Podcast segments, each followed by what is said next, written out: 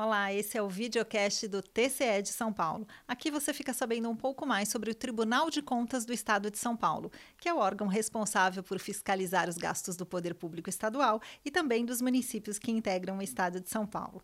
Hoje eu tenho a honra de receber aqui a doutora Sandra Maia, gestora de processo eletrônico do Tribunal de Contas do Estado de São Paulo. Olá, doutora Sandra, tudo bem? Tudo bem, Patrícia.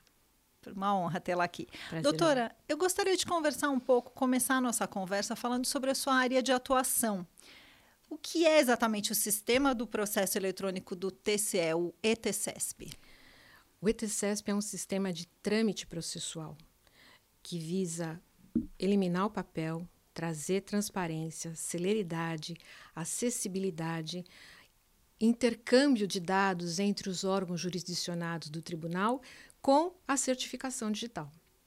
E como exatamente ele funciona? Explica um pouco melhor para o público.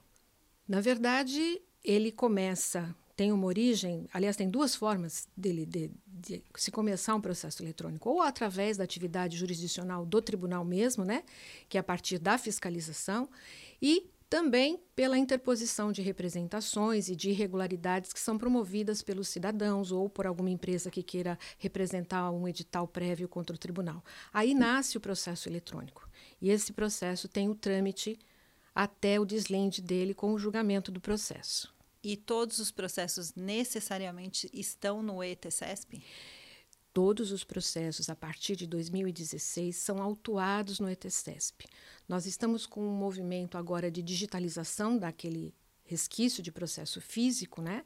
E que realmente vai culminar com a inserção de todos os processos do tribunal dentro do ETCESP. E essa digitalização ela está sendo promovida gradualmente, né, em função até da quantidade de processos que se tem no tribunal, mas todos já estão sendo inseridos dentro do sistema ETCESP para ser o único meio de trâmite eletrônico dentro da atividade fim.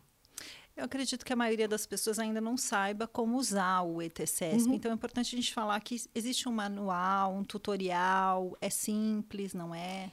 É, desde o início do processo eletrônico, que nós tivemos lá em 2012, né, que foi a implantação do processo eletrônico, é, o tribunal tem promovido diversos cursos de capacitação sobre a utilização do, do processo eletrônico, sobre as várias é, especialidades que se tem, como, por exemplo, peticionamento, é, recursos, interposição de peças dentro do processo, peticionamento, como nós chamamos, né? E a partir daí ele vai sendo levado, esses cursos, na página do YouTube do, do Tribunal de Contas. Além disso, nós temos também é, na nossa página do portal do ETCESP, nós temos lá tutoriais, manuais, é, material didático. E se ainda assim o usuário que for utilizar o processo ele ainda tiver dificuldades, nós temos todos os nossos canais de atendimento. Nós temos o telefone, né, que está disponível na nossa página. Nós temos o Fale Conosco, que é um canal direto com o usuário e com aquele que tem dúvidas sobre a utilização do processo eletrônico. Então, assim, o tribunal tem aberto várias frentes para realmente trazer o usuário de uma maneira mais tranquila e ter realmente todos os benefícios que o processo eletrônico hoje traz. Falando do benefício que o, esse processo eletrônico trouxe, exatamente, eu queria que a doutora me explicasse um pouco melhor no, no que exatamente ele facilitou. O processo eletrônico, na verdade, ele eliminou muitas tarefas burocráticas, eliminou muitas atividades. Para você ter uma ideia, é, tempos atrás, antes do, do processo eletrônico, um processo que saía de uma regional qualquer a distante de mais de 600 quilômetros, por exemplo, que a gente tem é, são é, Presidente Prudente, é, Andradina, são mais distantes de, de, São Paulo aqui da sede. O processo precisa vir para São Paulo para fins de julgamento, porque ele é, o colegiado está aqui sediado na região pestana. Então você imagina a dificuldade que é trazer um processo com mais de um volume, vou ser muito singela, com 10 volumes. Sim. Eu tenho que transportar esse processo lá da regional de Presidente Prudente ou de Andradina para São Paulo.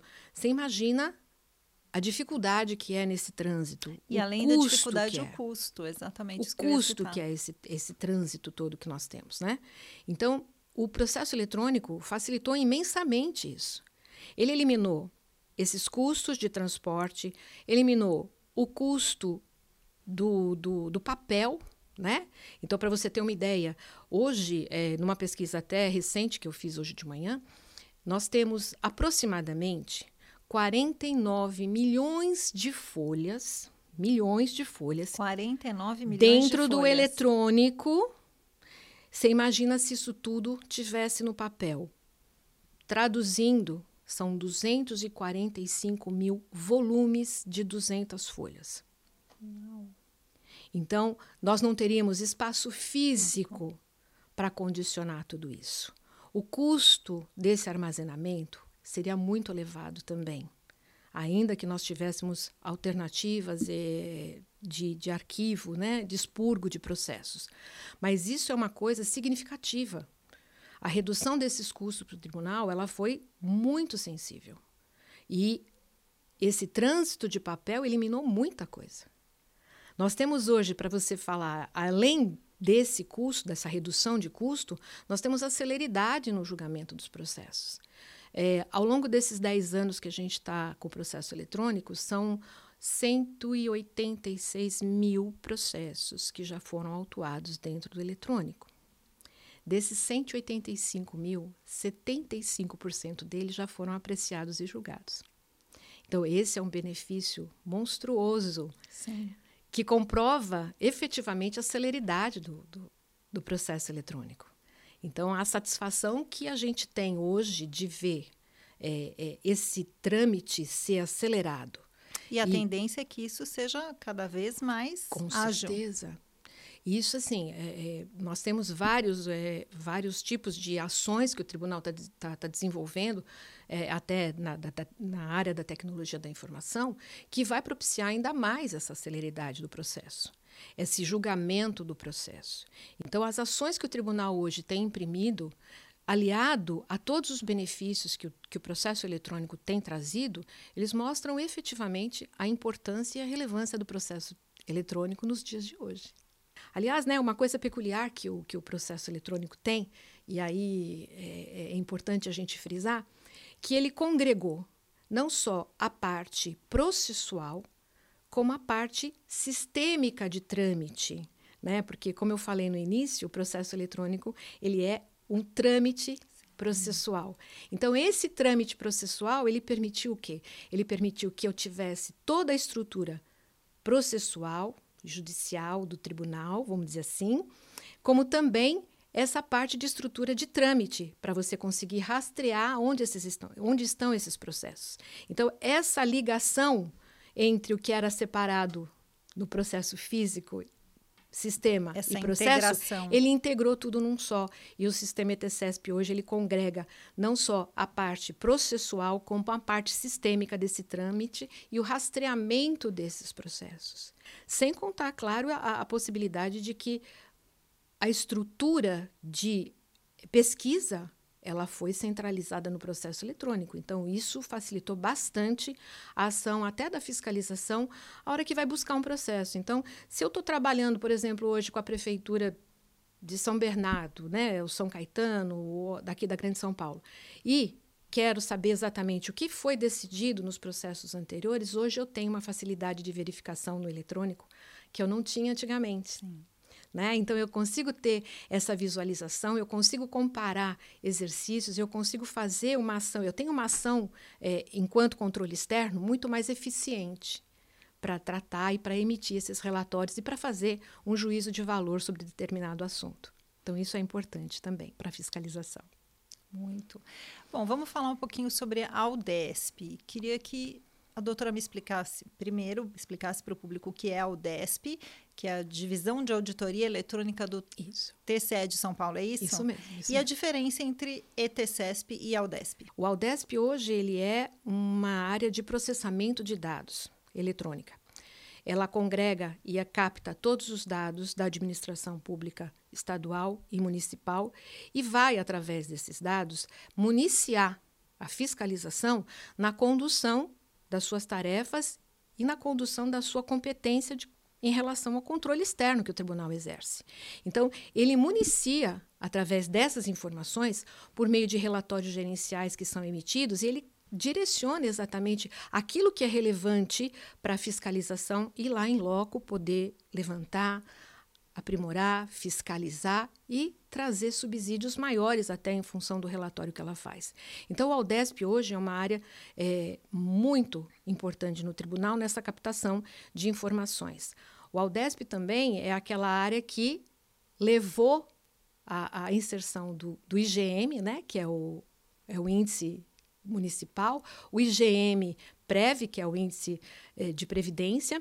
Eh, ele municia também todas, todas, todas as informações relacionadas aos portais de transparência do ao portal de transparência, no caso, né, com os painéis, com os mapas, com aquelas informações sobre os dados municipais. Então, a, o, o, o Aldesp hoje ele tem uma relevância muito grande na captação desses dados e na transmissão desses dados para o nosso público também e para o cidadão.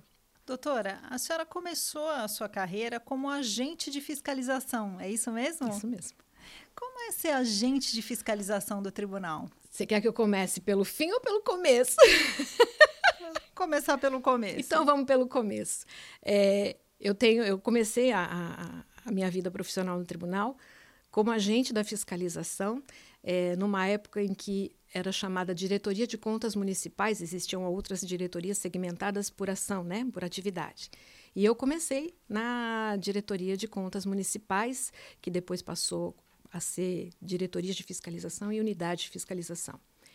É, naquela época, era desafiador, porque nós não tínhamos o ferramental que nós temos hoje é, nós não tínhamos acesso. Era tudo muito manual, Era né, tudo muito manual, as pesquisas eram muito manuais.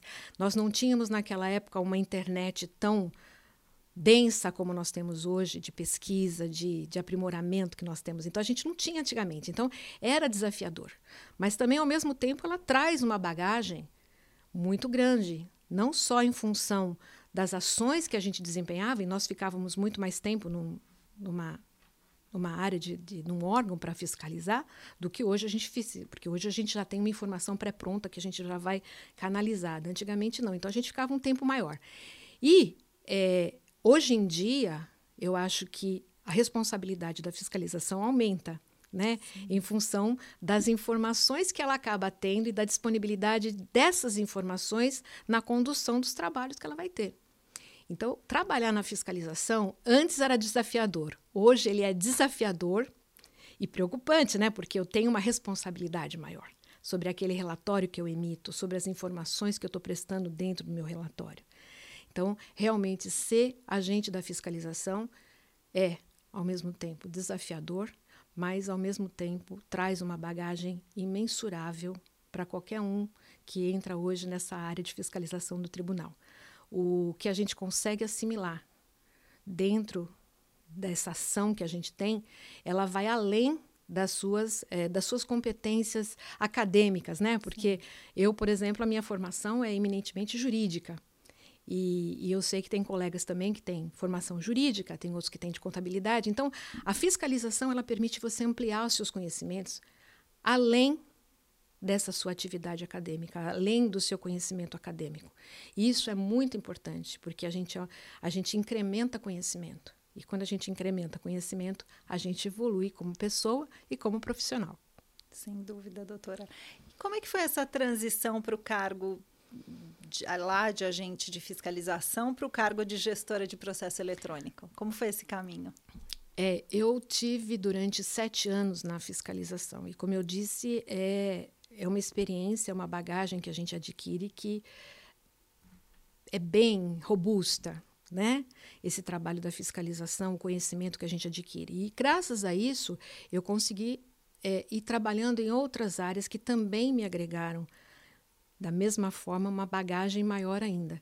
Depois que eu saí da fiscalização, eu trabalhei na Secretaria Diretoria Geral com o Dr. Sérgio Rossi por uns anos. É, eu trabalhei na assessoria técnica jurídica como assessora procuradora e a partir daí eu fui convidada a trabalhar no processo eletrônico por, justamente por conta dessa expertise que a gente adquire, essa evolução que a gente tem dentro do tribunal, esses conhecimentos que a gente vai adquirindo em cada uma das nossas etapas, permite que a gente tenha o conhecimento da instituição como um todo. E eu acho que foi graças a isso, a esse conhecimento mais amplo que a gente adquire nessas passagens dessas áreas todas, é que me levou realmente ao processo eletrônico, é, como gestora do processo eletrônico. Eu queria agradecer aqui a participação da doutora Sandra Maia, gestora de processo eletrônico do Tribunal de Contas do Estado de São Paulo. Foi uma honra recebê-la aqui. O prazer foi todo meu, Patrícia. Chegamos ao final de mais um videocast do TCE de São Paulo. Até a próxima. Tchau.